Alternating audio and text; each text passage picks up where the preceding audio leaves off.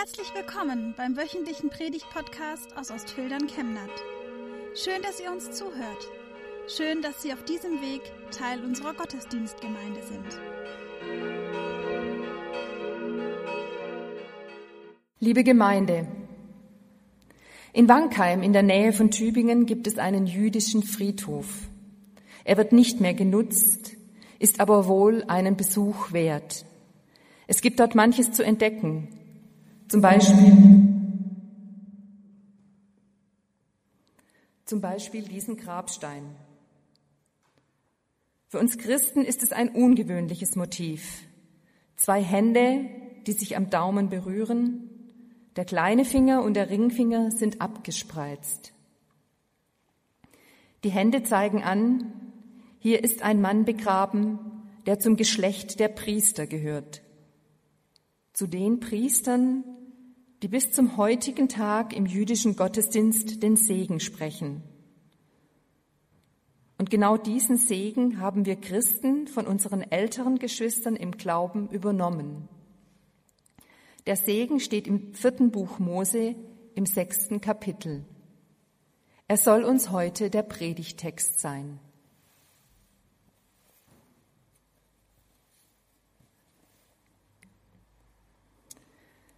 Der Herr redete mit Mose und sprach, Sage Aaron und seinen Söhnen und sprich, so sollt ihr sagen zu den Israeliten, wenn ihr sie segnet.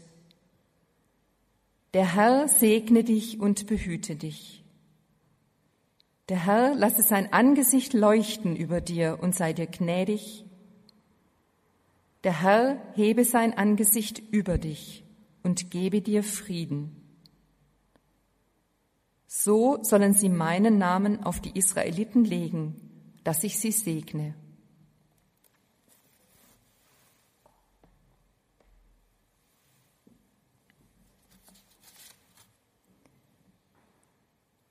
Ihr sollt meinen Namen auf die Israeliten legen.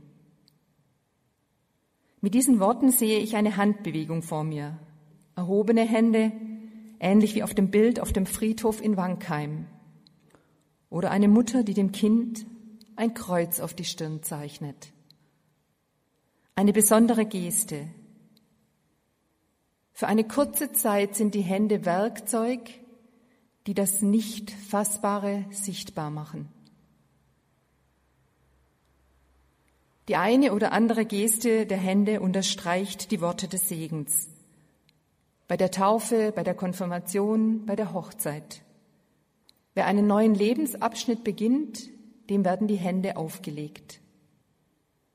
Am Ende eines Gottesdienstes erhebt der Pfarrer oder heute die Prädikantin die Hände, während sie der Gemeinde den Segen zuspricht. Eigentlich würden die Worte des Segens genügen. Und dennoch, ich denke, den meisten würde etwas fehlen. Würden sie die Worte des Segens nur hören. Ein Zeichen mit den Händen gehört einfach dazu. Die Hände machen griffig, um was es beim Segen geht.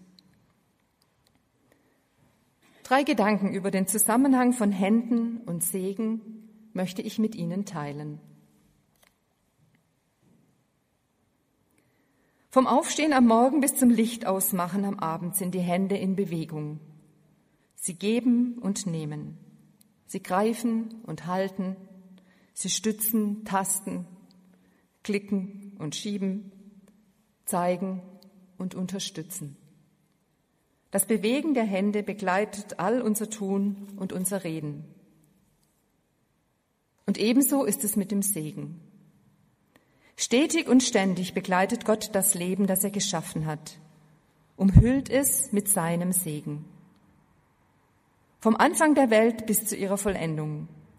Vom ersten Schrei bis zum letzten Atemzug. Im Psalmgebet vorhin haben wir davon gesprochen, wie wir darüber staunen und unseren Gott loben für alles, was er geschaffen hat und erhält. Gott im Alltag, das geht manchmal unter. Wir sind es eher gewohnt, Gott in gewissen Rahmen zu begegnen. in einem Gottesdienst, in einem stillen Gebet, in einer Gebetserhörung, vielleicht in einem Moment, wo wir mit uns eins sind. Dagegen im Alltag, im Trubel, da geht es eher um unser Können, unser Wissen und Kompetenzen. Gottes Segen ist an gewöhnlichen Tagen eher ein blasser Hintergrund unseres Tuns, so wie die Tapete im Zimmer, wie der Geruch unserer Wohnung oder das Rauschen des Windes oder der Autobahn. Ein Teil unserer Umgebung, den wir kaum noch bewusst wahrnehmen. Und da ist es gut, dass wir in jedem Gottesdienst einmal daran erinnert werden. Gottes Segen ist mehr als der Hintergrund des Lebens. Der Segen ist eher mit unseren Händen zu vergleichen. Beides ist immer da, nicht im Hintergrund, sondern selbstverständlich bei uns. Beides ermöglicht uns zu handeln. Beides stützt uns. Mit beidem können wir die Welt verändern. Der Segen am Ende des Gottesdienstes ist auch der Auftrag, hinauszugehen in den Alltag und in seinem Namen die Hände zu bewegen, zu handeln. Ein zweiter Gedanke ist, dass Hände geben und empfangen können. Gott gibt seinen Segen zunächst seinem Volk Israel. Der Auftrag an Aaron und seine Nachkommen lautet, ihr sollt meinen Namen auf die Israeliten legen. Heute gilt der Segenszuspruch allen, die an den einen Gott glauben, also auch uns, die wir getauft sind. Bei der Taufe wurden wir auf den Namen des dreieinigen Gottes getauft. Wir wurden mit dem Kreuz Christi an der Stirn bezeichnet und gehören seither zu ihm. Und weil wir mit seinem Namen bezeichnet werden, werden wir auch seinen Segen erfahren. Ausgang und Eingang, Anfang und Ende liegen bei dir, Herr. Füll du unsere Hände, heißt der Text eines Kanons. Unsere offenen Hände wird Gott mit seinem Segen füllen. Darauf vertrauen wir.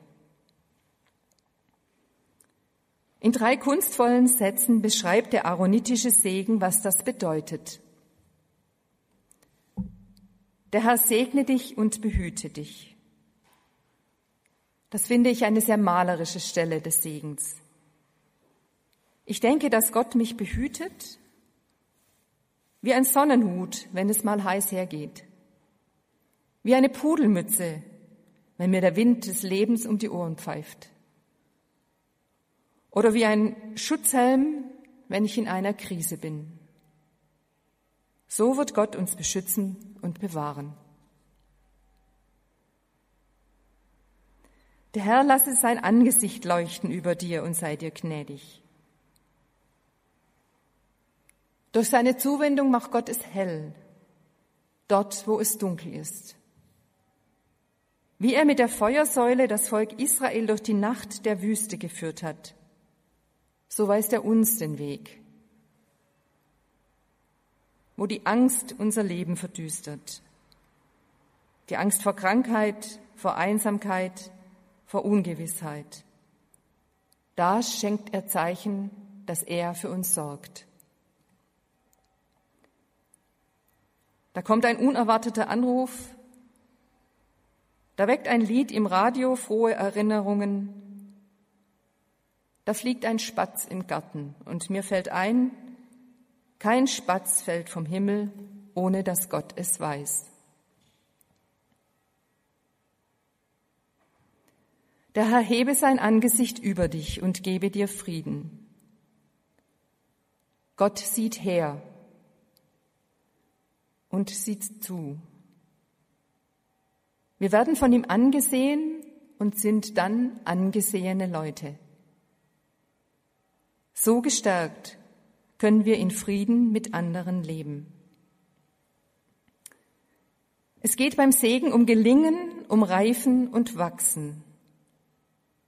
Heute denken wir eher an geistliches Wachstum. Die Menschen der Bibel dachten ganz handfest an Wohlergehen und Wohlstand. Für sie beinhaltete der Segen materielle Güter, schlicht um zu überleben. Dazu gehört ein Leben in Stabilität, eben gerade kein Kampf um Ressourcen bis aufs Messer. Diese Gedanken sind uns eher fremd. Aber weit müssen wir nicht denken, bis uns Menschen einfallen, für die das Wort Segen durchaus eine handfeste Bedeutung hat, die darauf vertrauen müssen, dass andere ihre Hände öffnen und ihre Gaben, ihren Segen teilen. Ein dritter Gedanke.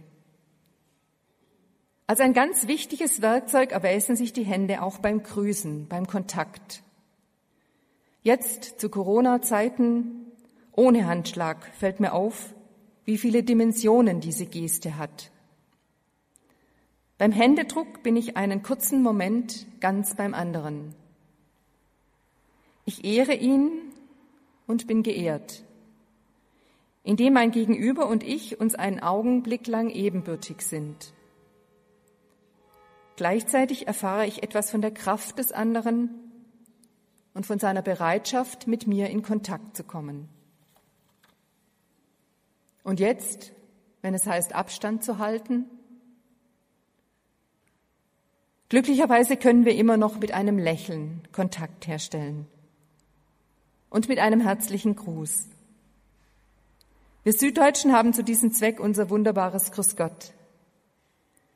Der Gruß wird in Norddeutschland gelegentlich belächelt, weil er falsch verstanden wird. Aber ich freue mich daran. Laut Wikipedia ist die ursprüngliche Bedeutung des Grußes, möge Gott dir freundlich begegnen. Eine Begegnung beginnt mit einem Segenswunsch. Das spricht doch für eine positive Lebenseinstellung. Und unsere bayerischen Nachbarn verabschieden sich auch mit einem Segenswort. Pfirti, behüt dich Gott. Mir wird dann immer ganz warm ums Herz. Da will mir jemand Gutes. Da zeigt mir jemand sein Wohlwollen. Jemand ist die gute Beziehung wichtig. So ist der Segen nicht nur eine Sache zwischen Gott und den Menschen, sondern kann auch von Mensch zu Mensch gehen. Jeder kann dem anderen das Beste wünschen. Jeder kann den Segen Gottes teilen und so kann jeder zum Segen werden für andere, für die Welt. Liebe Gemeinde, nachher am Ende des Gottesdienstes werde ich Ihnen Gottes Segen zusprechen. Er ist wie ein Abschiedsgruß aus dem Gottesdienst hinaus in den Alltag. Er steht auf der Schwelle zwischen Kirche und Welt. Aber das allerletzte Wort im Gottesdienst haben Sie, liebe Gemeinde. Das allerletzte Wort im Gottesdienst heißt Amen. Ihr Amen, normalerweise dreimal, dreifach gesungen, heute einfach gesprochen. Es gilt trotzdem. Mit ihrem Amen stellen sie sich unter den Segen, nehmen ihn an, nehmen ihn mit hinaus in die Welt und werden selber zum Segen für alle, denen sie begegnen. Amen.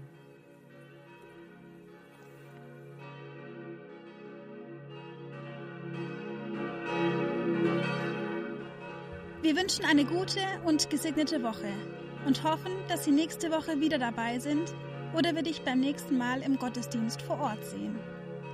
Weitere Infos zur predigenden Person und zu den Angeboten unserer Kirchengemeinde findet man auf unserer Homepage chemnat-evangelisch.de.